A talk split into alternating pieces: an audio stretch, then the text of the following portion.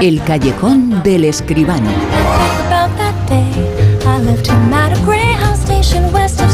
Y un lujo y un placer, un honor poder estar con él todos los sábados sea por la noche, con José Manuel Esquivano. José Manuel, muy buenas, ¿qué tal? Hola, buenas noches Bruno, ¿qué tal? Desde hace tanto tiempo, desde el primer día del programa, hablando de cine, hablando del séptimo arte, hablando todos los años cuánto hemos hablado mucho, ¿verdad? Sobre los Oscar, los premios de los premios. Ah, hombre, claro, claro que sí. Pues eso, eh, hablaremos a cada rato, yo creo, porque siempre son noticias. Ya se está hablando de las películas que pueden eh, estar nominadas para el Oscar y en España, por supuesto, también.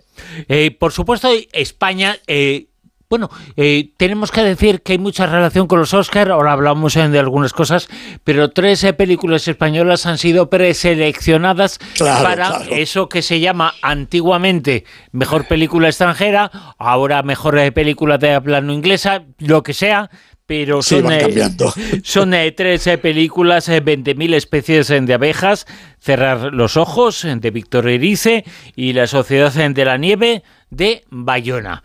Esas son las eh, tres eh, películas, eh, tres películas muy, muy diferentes entre sí.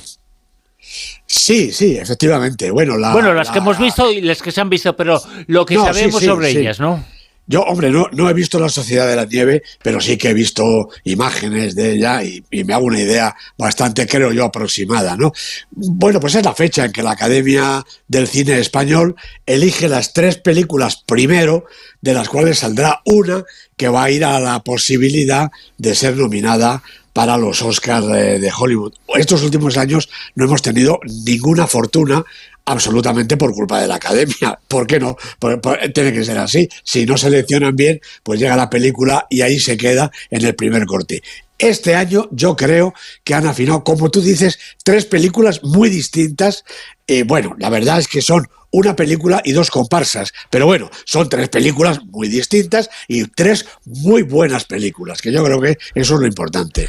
Para ti, ¿cuál es eh, la mejor? Eh, si dependiera de ti, ¿qué película escogerías eh, de lo que sabemos sobre ellas? ¿Qué película escogerías para que represente a España en los Oscars?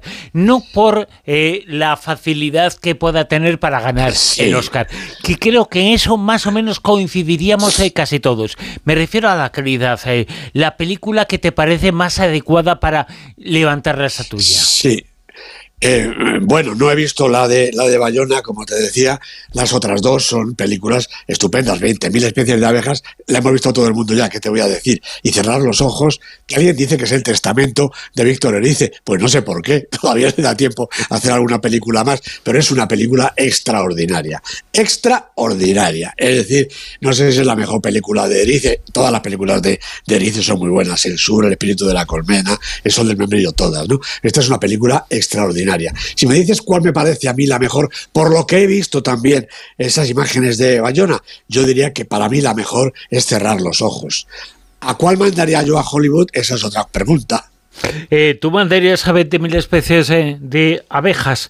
Y eso que es una película realmente extraordinaria, pero es una película de lo que mal llamado, creo que se dice cine de autor, eh, cine de calidad, cine intimista, es espectacular, la película es emocionante, pero puede conquistar Hollywood.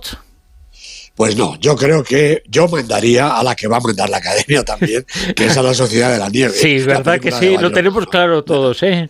Yo creo que sí, hombre. Esta vez, eh, vamos a ver, Bayona es un director consolidado en Hollywood. La película es espectacular, emocionante, con toda seguridad. Y además está Netflix detrás.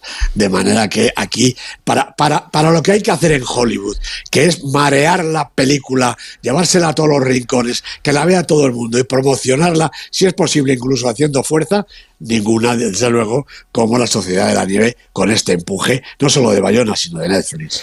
La Sociedad de la Nieve es una película que muestra el intínculis, lo que ocurrió entre las personas que se encontraban en ese avión que se estrelló en los Andes, eh, jugadores de rugby, de fútbol americano, de Uruguay, quiero recordar, ese estrellamiento, estuvieron días y días, semanas y semanas allí perdidos en el alto de la montaña, en los Alpes, eh, dos eh, de las personas salieron en busca de contacto con el mundo y lo consiguieron y esas eh, personas eh, lograron dar el aviso para que pudieran recoger y socorrer a quienes se encontraban en ese avión. Fue una historia tremenda. Hombre, lo, malo es que no es la primera vez que se lleva la sí, pantalla. Es verdad.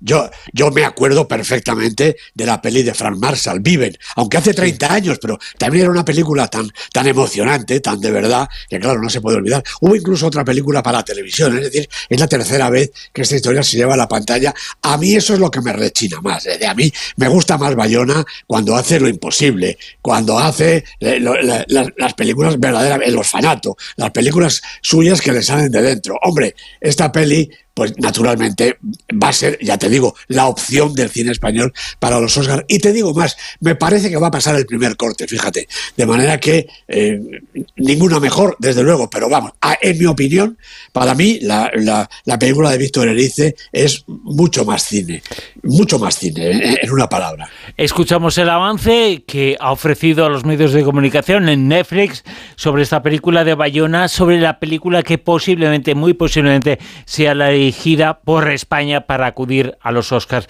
La Sociedad de la Nieve suena así. Pregunto para quién serán esas imágenes. Tal vez sean para nuestras familias. Volveremos a vivir en su imaginación. ¿Qué nos pasó? ¿Qué pasa cuando el mundo te abandona?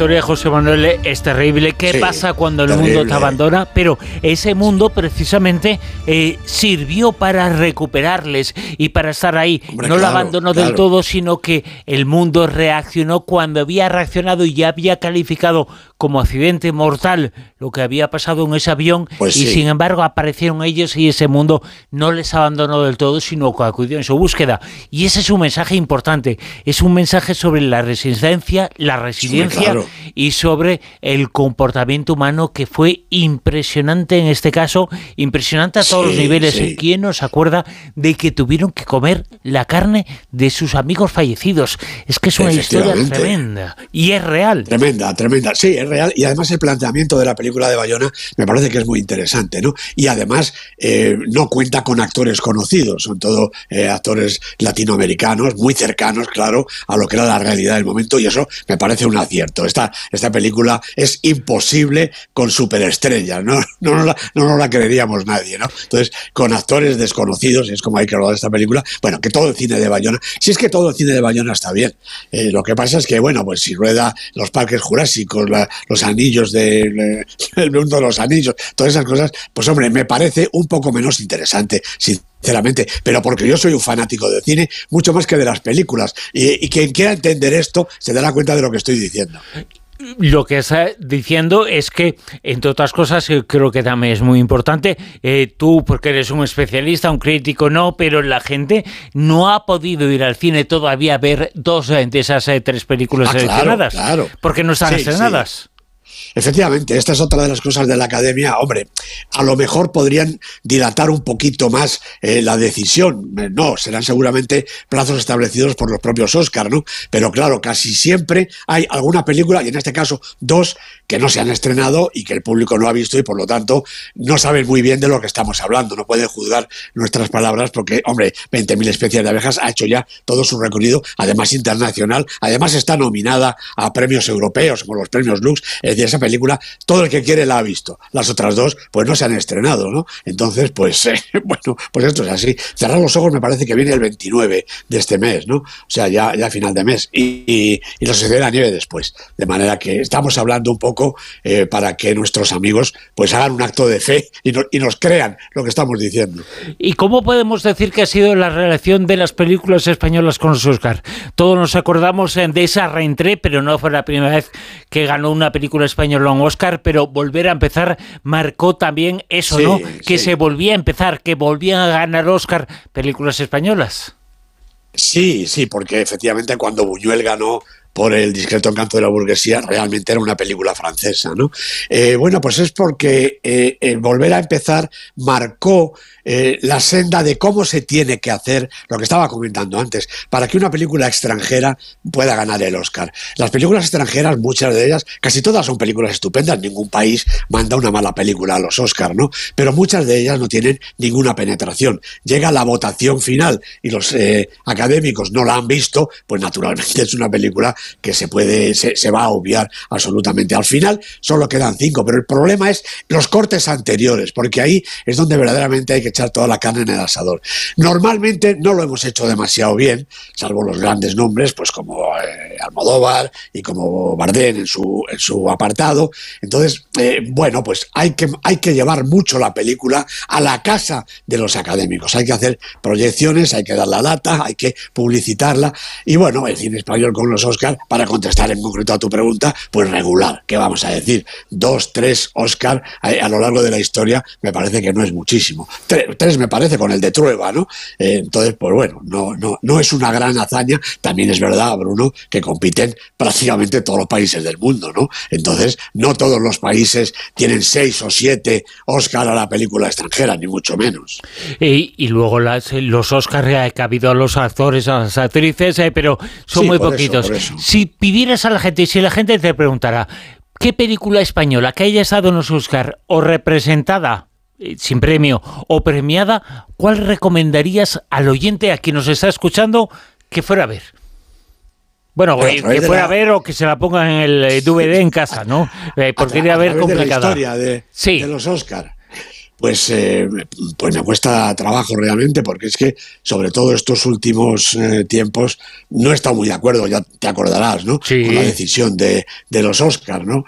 Eh, ¿no? No podría decirte ahora mismo, tendría que echar mucha memoria para saber qué película española que estuvo allí presente se lo merecía y sin embargo fue apartada. Sobre todo, Bruno, porque es que no han pasado nunca estos últimos tiempos, no han pasado el corte, el primer corte, ¿no? Con lo cual en las cinco últimas, pues no ha estado el cine español, la verdad.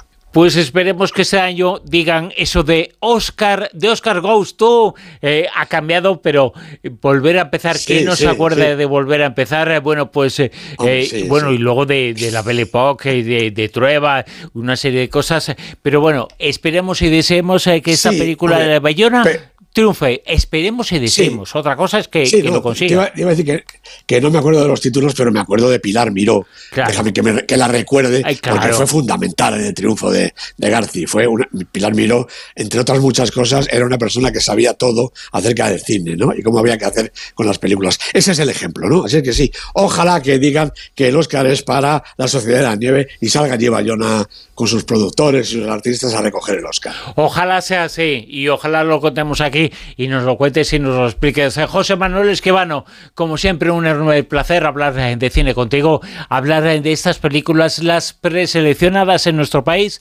para representar a España en la próxima edición de los Oscar. José Manuel, mil gracias. Nada, gracias a ti y un abrazo.